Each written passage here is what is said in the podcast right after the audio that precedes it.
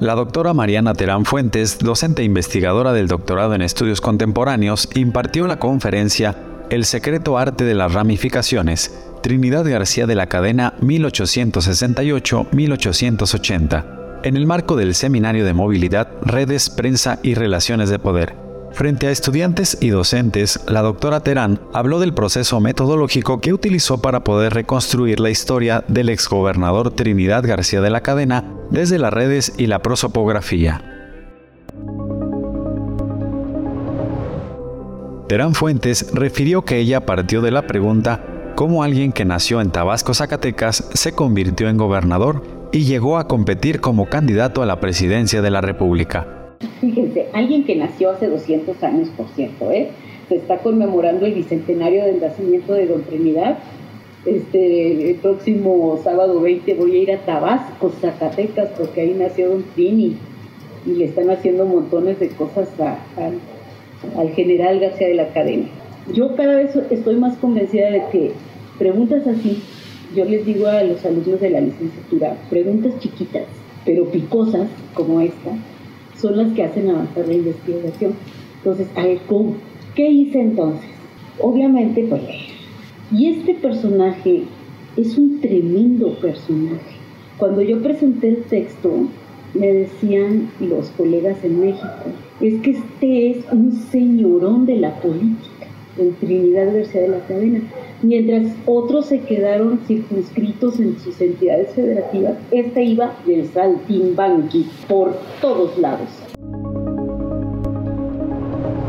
En ese sentido, se dijo convencida de que preguntas así son las que hacen avanzar la investigación. ¿Quién mueve a la estructura? ¿Quién mueve al mundo de la política? Todos estos actores que estamos mencionando, todos. Pero a mí me importa como investigadora observar cómo se movió una red. Y claro, el protagonista, pues ese, es ese, porque a mí me invitaron a un proyecto de gobernadores. Entonces, los, los que hemos presentado, digamos, alguna experiencia en ese sentido, vemos que hay un protagonista central, ya lo decían los otros expositores, es un poco como en las películas y en las obras de teatro, las puestas en escena, que hay un conjunto también de otros personajes que están alrededor, que se van moviendo. Lo que dijo Alicia Salmerón en ese sentido es muy importante. La red, el análisis de redes, solo es posible cuando ubicamos a la sociedad en movimiento, política, en Trinidad García de la Cadena. Mientras otros se quedaron circunscritos en sus entidades federativas, esta iba del saltimbanqui por todos lados redes por todos lados. Si leyeron el texto pueden darse ustedes cuenta que las revelaciones peligrosas de Trinidad García de la Cadena se dieron a conocer en un periodiquito de la razón del pueblo de Yucatán. ¿Qué hace este zacatecano tabasqueño? En cuanto a García de la Cadena, mencionó que llegó a la conclusión de que parte del triunfo de este personaje zacatecano fueron las redes que construyó por todas partes y a todos los niveles.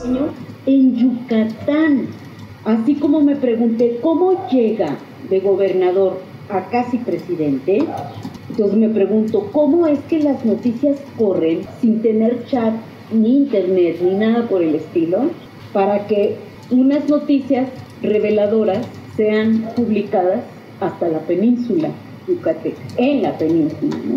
Esas son las preguntas que me hice, preguntas chiquitas. Lo que no fue chiquito fue el trabajo.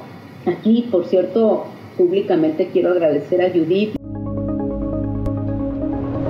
7780, otro Trinidad, otro Trinidad con mucha mayor presencia regional y nacional. Entonces aquí la construcción de las redes es interesantísima. Va desde sí, desde este trabajo de prosopografía al cual hizo buena referencia a Carlos Armando Preciado de Alba, pero la, prosopografía es una cosa